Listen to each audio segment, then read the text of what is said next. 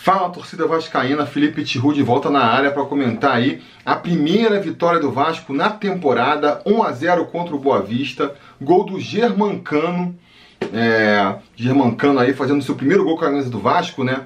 É, estreando com a artilharia com a camisa do Vasco. Acredito que também o que vai estrear essa temporada aí vai ser a pontuação do, do Gato Mestre. Ainda não conferi as apostas lá, mas com certeza é, vai ter conselheiro aí que apostou em 1 a 0 pro Vasco com gol do Germancano.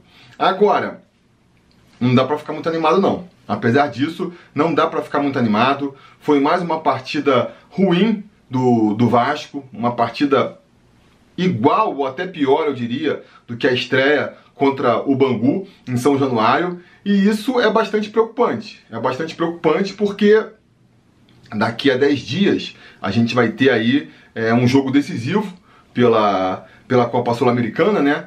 A gente tem só mais uma partida. Se o Abel for, for seguir aí o, o cronograma que ele montou, escalando o time reserva para jogar contra o Botafogo no próximo final de semana, a gente só tem mais uma partida aí para os titulares se entrosarem, que é quinta-feira contra a Cabofiense lá em São Januário. E eu esperava, por conta disso, né, é, comentei no preleção, não esperava ver o time do Vasco voando, não imaginava que em uma semana o time ia estar tá voando, mas eu esperava alguma evolução do time, até porque esse time tem que evoluir rápido. Se a gente quer chegar é, na quinta-feira, na, na quarta-feira, né, daqui a 10 dias, com um time um pouco melhor preparado, aí, em condições de, de vencer o Oriente Petroleiro sem menores problemas. Sem maiores problemas.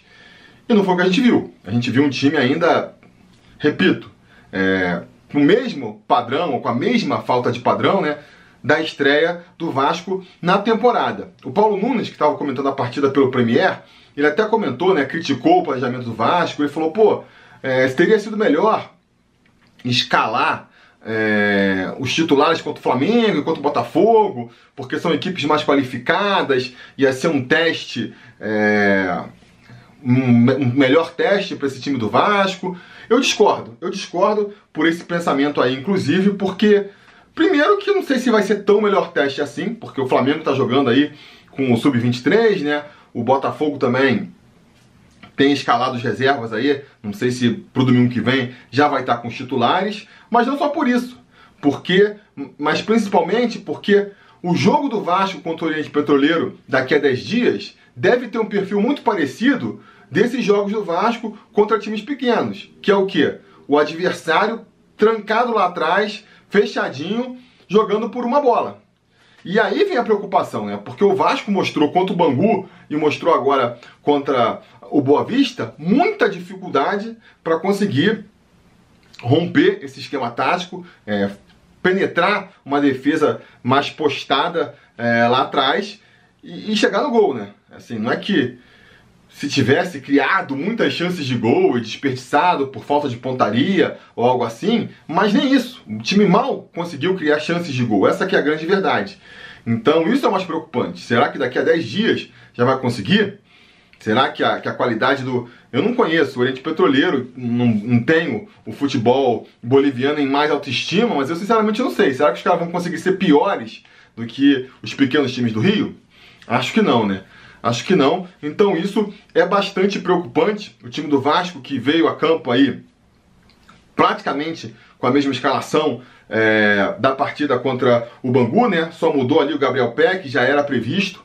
Eu no preleção falei que, que achava difícil do Gabriel Peck ser mantido como titular, imaginava que fosse entrar ali o meu campista para dar mais consistência é, para o meu campo. Chutei o André ou o Marco Júnior.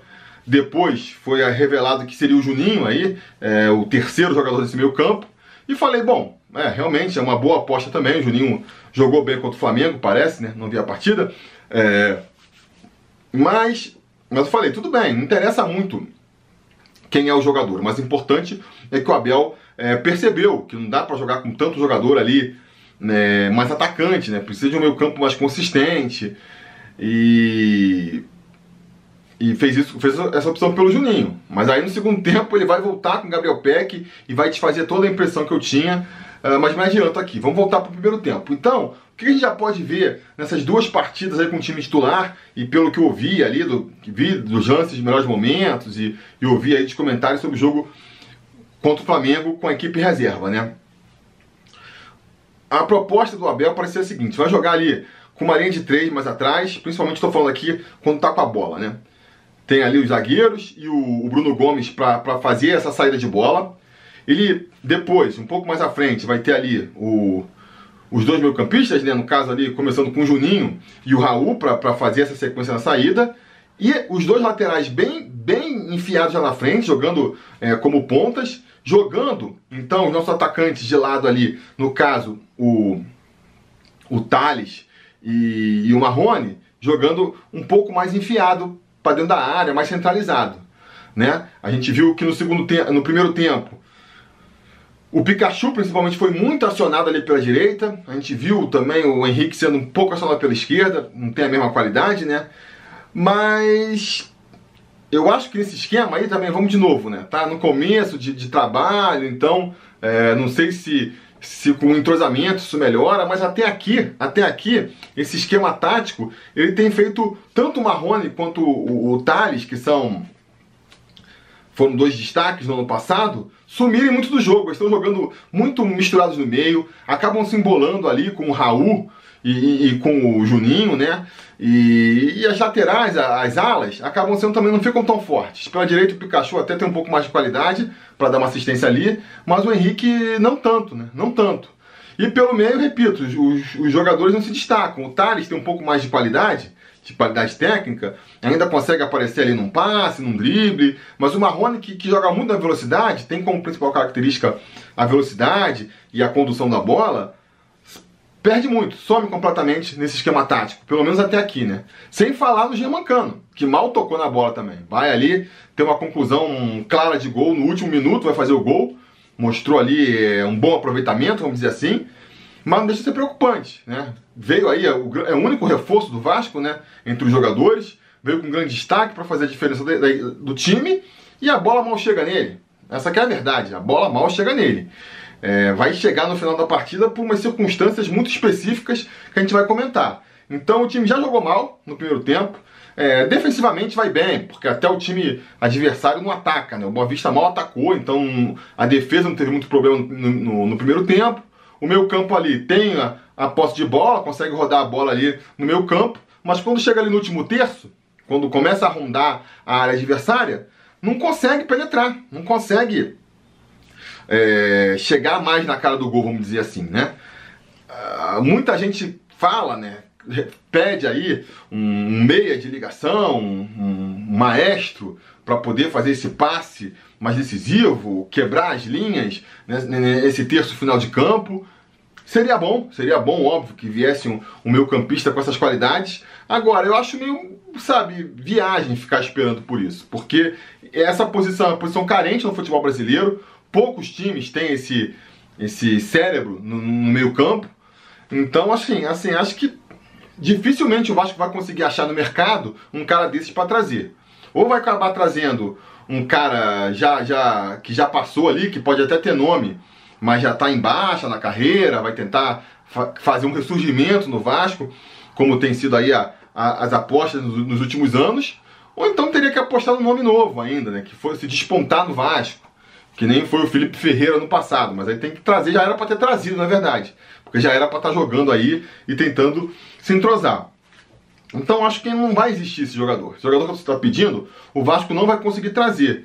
E eu não sei se é tão necessário também assim. Acho que o Vasco poderia conseguir, é, com um esquema tático, resolver essa carência aí. Porque não temos, não temos é, esse homem na base também, né? Ano passado foi o Lucas Santos, não está funcionando.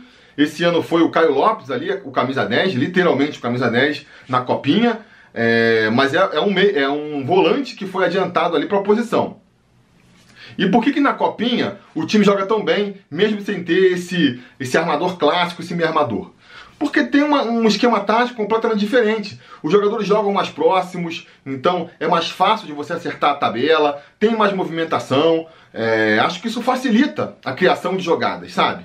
Nesse time principal a gente não vê, a gente vê o time muito espalhado, Os jogadores, ele pega a bola, ele tem que acertar um, passo, um passe longo de 5 metros, muitas vezes inverter a jogada, os jogadores não se movimentam tanto, aí fica mais difícil. Aí realmente vai ficando mais difícil é, e vai exigindo aí esse jogador talentoso, entendeu? Mas se, se de repente o Vasco conseguisse fazer um esquema tático de mais movimentação, os jogadores jogando mais próximos, fazer um esquema mais compacto, é, poderia você conseguir driblar essa ausência aí de, de um meia clássico, que eu repito, eu acho muito difícil do Vasco conseguir achar no mercado.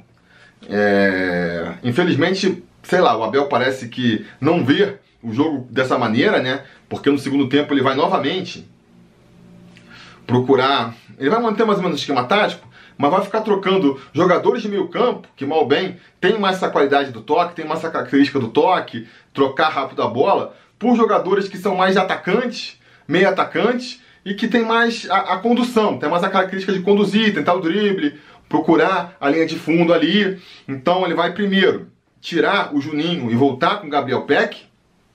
É... Aí eu percebo que ele, que ele, pelo que eu notei, né? Ele, com isso ele recuou um pouco o, o Henrique para deixar mais, mais no meio, armando a jogada, botou o, o Thales jogando lá na ponta esquerda pro, pro Gabriel Peck ocupar aquela posição ali no meio pela esquerda que antes era do Thales.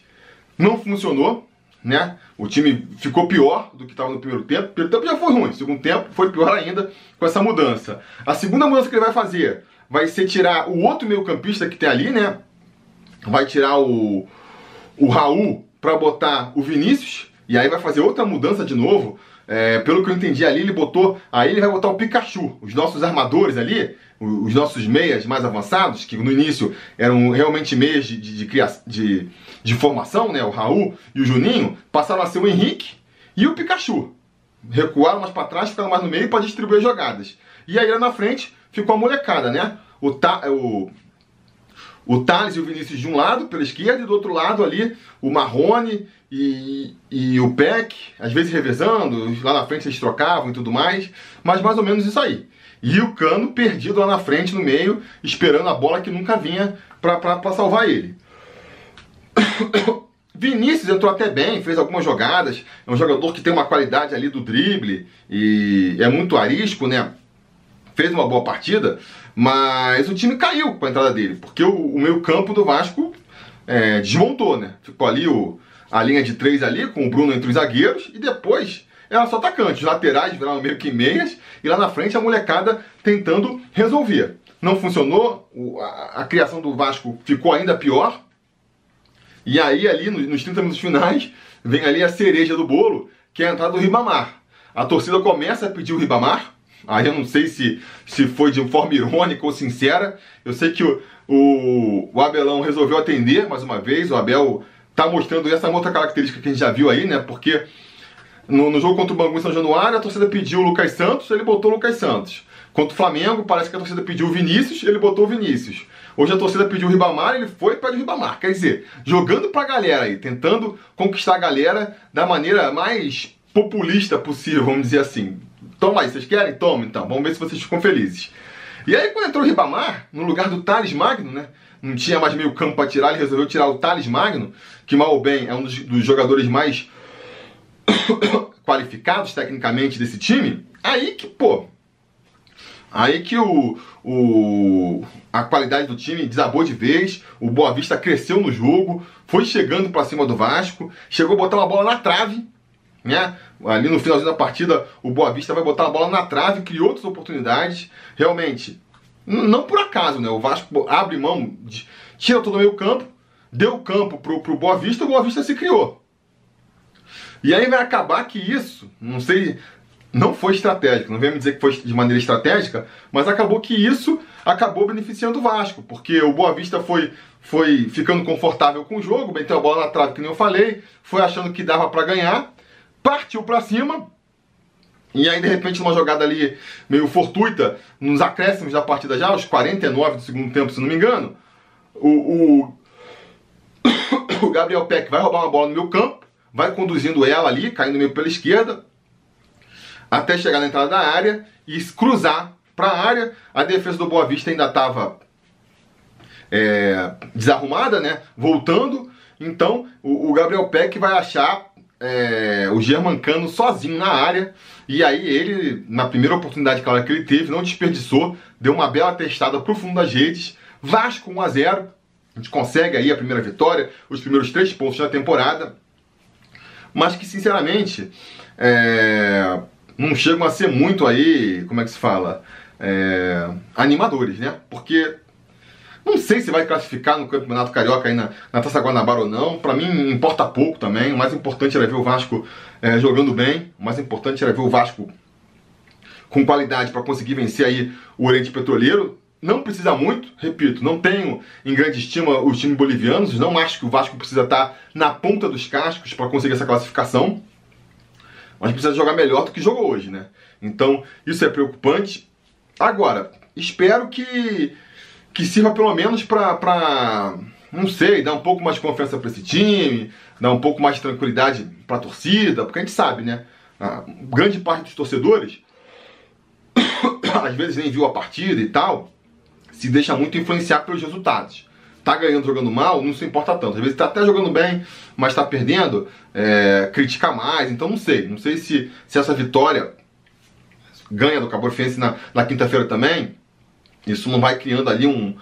É, fazendo ali umas pazes entre torcida e time, que vai ser importante na quinta-feira. Na outra, na outra quinta-feira, na outra quarta, né? Quando a gente for enfrentar ali o, o Oriente Petroleiro justamente, é bom que a torcida esteja ali de pazes com o time, vamos dizer assim, né? É, então vamos ver, vamos ver. É, agora, que nem eu falei, né? A gente tem aí três dias, três, quatro dias para se preparar para esse jogo contra a Cabrofiense em São Januário. Vamos torcer para então a gente ver alguma, alguma evolução do time, né? Vamos ver se, se o Abel desiste de certas manias, vamos dizer assim. É, acho que tem que botar o Marrone e, e, e o, o Thales mais pelas pontas mesmo. Acho que tem que parar de, de queimar o meu campo para botar atacante, isso não resolve nada. Tentar ficar é, insistindo com dois centroavantes também, né? O Cano e o Thiago Reis, o Cano e o Ribamar, para mim também não funciona.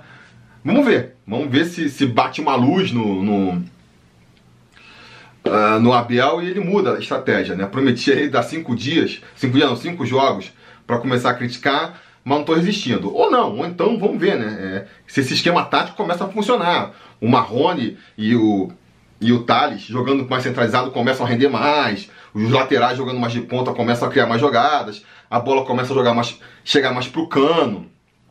Se esse é o esquema que ele está apostando, esse esquema tem que começar a mostrar resultado mostrar evolução logo. Não dá para esperar para sempre, né? Ele está bancando isso aí, tem que daqui a três jogos tá começando a funcionar, não é isso?